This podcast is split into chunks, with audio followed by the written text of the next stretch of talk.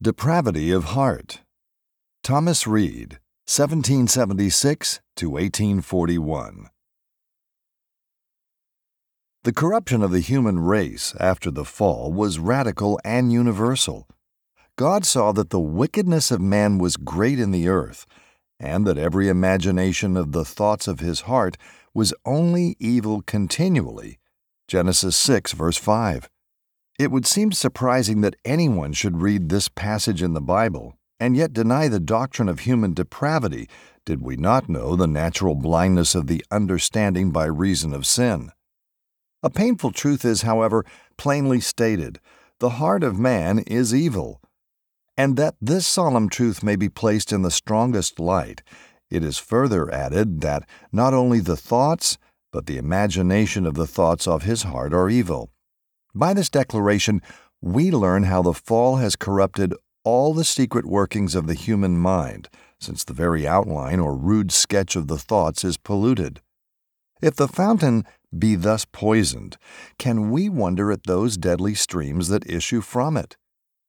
All who know themselves through the teaching of the divine Spirit can testify to the truth of this scripture from their own experience. The heart knoweth his own bitterness. Proverbs 14, verse 10.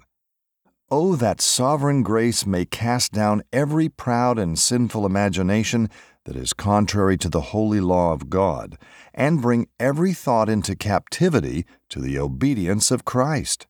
Some, contending for a portion of natural goodness, may perhaps say, True, the imagination is often defiled, but must we acknowledge no remainders of virtue? What says the Scripture? Every imagination of the thoughts of his heart was only evil continuously. Genesis 6, verse 5. Allow that this is true, yet may there not be some mixture of good with the evil? What says the Scripture? Every imagination of the thoughts of his heart was only evil continually. Admitting this, yet may there not be some intervals of goodness? What says the Scripture? Every imagination of the thoughts of his heart was only evil continually. If this be indeed the state of man's heart, yet may not the innocent season of youth be an exemption from this awful charge? What says the Scripture?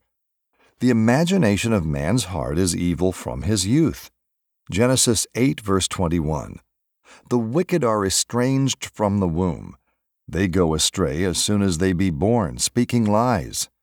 Psalms 58, verse 3. Foolishness is bound in the heart of a child. Proverbs 22, verse 15. Childhood and youth are vanity. Ecclesiastes 11, verse 10. And, as if determined to abase the pride of fallen man and to place the doctrine of original sin beyond dispute, David, speaking under the influence of the Spirit of truth, declares, I was shapen in iniquity, and in sin did my mother conceive me. Psalm 51, verse 5. Very many pertinent and important passages might be adduced, all of which attest the solemn truth of original sin. Who can bring a clean thing out of an unclean? Not one. Job 14, verse 4. What is man that he should be clean, and he which is born of a woman that he should be righteous? Job 15, verse 14. How can he be clean that is born of a woman? Job 25, verse 4. Hence, we conclude with divine inspiration that we are by nature the children of wrath. Ephesians 2, verse 3, that there is none righteous, no, not one. Romans 3, verse 10. O my soul, dispute not with your justly offended Creator, but confess your guilt, both original and actual.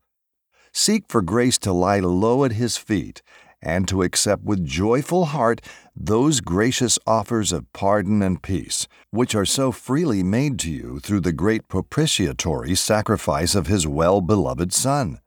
The grace of God, when viewed, as it always ought to be, in connection with the wretched state of sinful man, shines like the beautiful rainbow on the darkened cloud.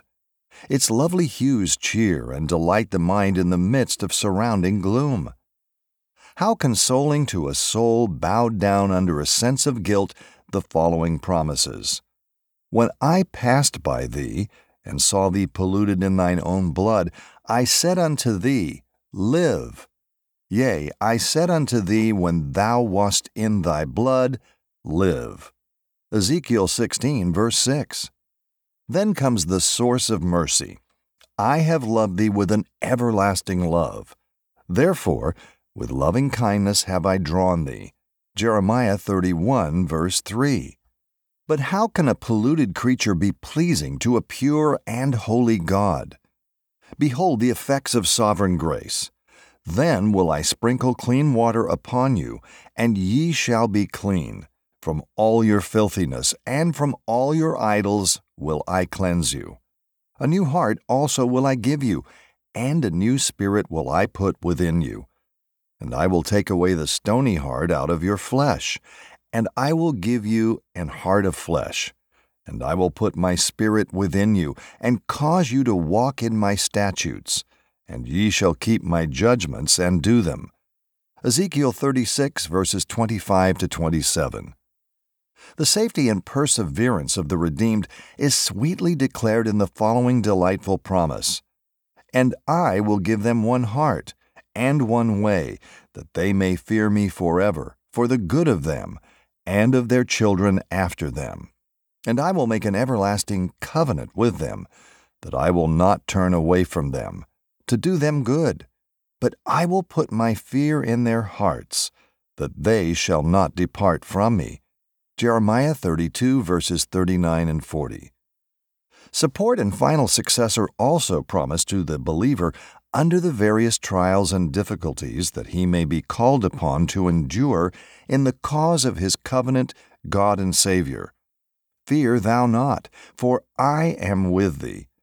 Be not dismayed, for I am thy God. I will strengthen thee. Yea, I will help thee. Yea, I will uphold thee with the right hand of my righteousness. Isaiah 41, verse 10. When thou passest through the waters, I will be with thee, and through the rivers, they shall not overflow thee. When thou walkest through the fire, thou shalt not be burned, neither shall the flame kindle upon thee. For I am the Lord thy God, the Holy One of Israel, thy Savior. Isaiah 43, verses 2 and 3. For the present and everlasting consolation of the believer, a full free forgiveness of all sin is graciously declared. I, even I, am he that blotteth out thy transgressions for mine own sake, and will not remember thy sins. Isaiah 43, verse 25. I have blotted out, as a thick cloud, thy transgressions, and as a cloud thy sins. Return unto me, for I have redeemed thee. Isaiah 44, verse 22. Well may the ransomed sinner exclaim, O Lord, I will praise thee. Though thou wast angry with me, thine anger is turned away, and thou comfortest me. Behold, God is my salvation. I will trust and not be afraid. For the Lord Jehovah is my strength and my song. He also has become my salvation. Isaiah 12, verses 1 and 2. I will extol thee, my God, O King, and I will bless thy name for ever and ever. Every day will I bless thee, and I will praise thy name for ever and ever. Psalm 145, verses 1 and 2. Bless the Lord, O my soul, and all that is within me, bless his holy name. Bless the Lord, O my soul, and forget not all his benefits who forgiveth all thine iniquities, who healeth all thy diseases, who redeemeth thy life from destruction, who crowned thee with loving kindness and tender mercies. Psalm 103, verses 1 through 4. Blessed be the Lord God, the God of Israel, who only doeth wondrous things. And blessed be his glorious name forever. And let the whole earth be filled with his glory. Amen and Amen. Psalm 72, verses 18 through 19. From Spiritual Exercises of the Heart, Reformation Heritage Books, www.heritagebooks.org, used by permission.